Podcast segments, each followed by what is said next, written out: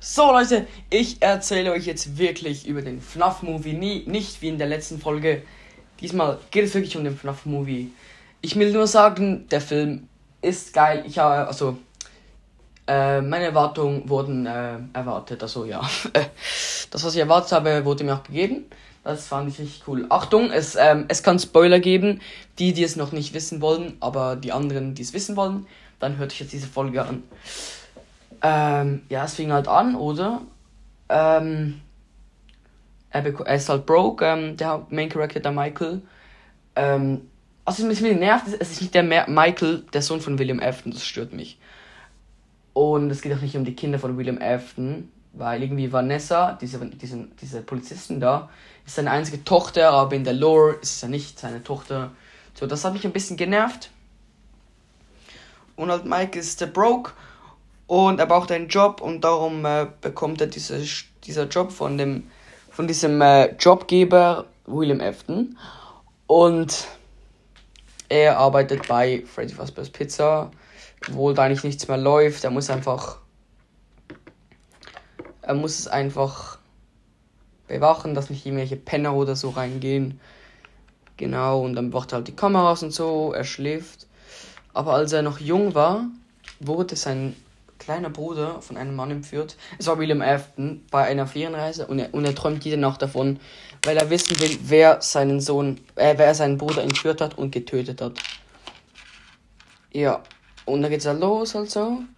Und dann seine irgendwie Tante von ihm hasst ihn und will irgendwie sein Leben kaputt machen und will ihm dann auch seine Schwester wegnehmen, die bei ihm wohnt. Und das passt den beiden gar nicht. Und dann schickt sie welche Leute los, die diesen Land kaputt machen sollen, damit sie denken, er hat richtig schlecht aufgepasst und gefeuert wird.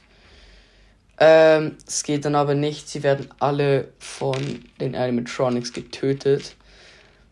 Von dem aggressiven Muffin. Und die eine wird geköpft von Freddy. Das war natürlich eine sehr geile Szene. Weil es ging in den Raum, da stand Freddy. Und dann hörte sie eine Kinderstimme aus dem.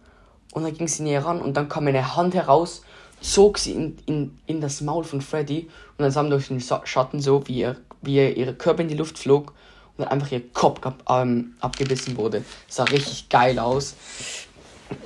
Ähm, ja, und dann kommt halt diese Polizistin und so und die hilft ihm.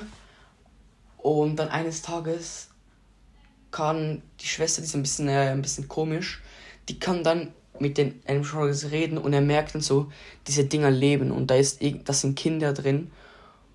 Und dann kommt natürlich die geilste Szene vom Film, wo sie dann anfangen, ähm, ein Zelt zu bauen aus äh, Stühlen und so. Einfach mit den Animatronics zusammen, die bauen dann so und haben richtig Spaß. Ähm, so richtig absurd einfach. Die haben da richtig Spaß zusammen. Und dann singen sie seine Lieder und so. Mit, dem, mit Michael und seiner Schwester und dann mit den Animatronics und der Polizistin. das ist so absurd. Weil dann sind halt auch nur Kinder, die wollen halt spielen. Und dann fällt dann leider mal der Bonnie runter. Und dann fragt die Schwester gleich so, oh, hast du dir wehgetan? Und nachher macht er so seinen Daumen hoch. Es war wirklich, das ist wirklich eine sehr absurde Szene, aber ich habe es halt auch gemocht, weil es halt so lore, halt, dass es ja auch nur Kinder sind und nicht böse Wesen. Das passt dann halt auch.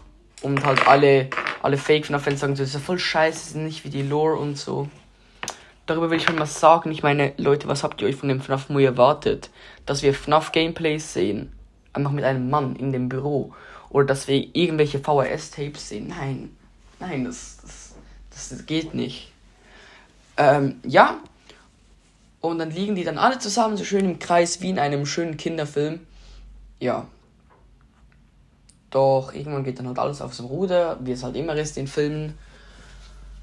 Und dann, weil die werden halt von William Afton gesteuert. Und die können aber, aber nicht halt immer, die ganze Zeit.